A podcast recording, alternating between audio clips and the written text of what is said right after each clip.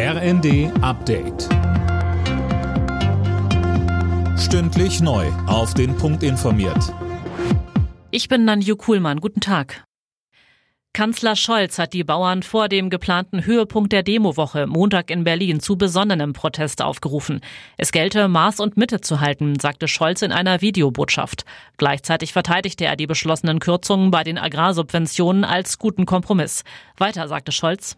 Wenn jede Subvention auf ewig bestehen bleibt, wenn wir alle zu 100 Prozent auf unserem Standpunkt beharren, wenn wir alles so machen wie immer, dann kommen wir auch nicht voran. Die Bauern beharren unterdessen auf ihrer Forderung, alle geplanten Kürzungen wieder zurückzunehmen. Bundespräsident Steinmeier hat die Bundesregierung deutlich kritisiert. Wenn die Glaubwürdigkeit sinkt, hängt das auch damit zusammen, dass Entscheidungen nicht ausreichend kommuniziert oder akzeptiert worden sind, sagte er der Süddeutschen Zeitung.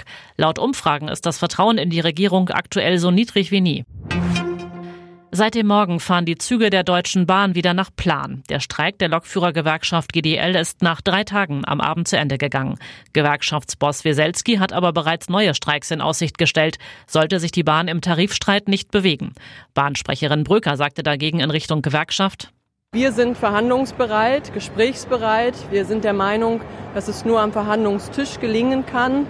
Und es ist jetzt auch an der GDL, wieder an diesen Tisch zurückzukehren zu streiken, um alle Forderungen durchzusetzen. So funktionieren Tarifverhandlungen nicht.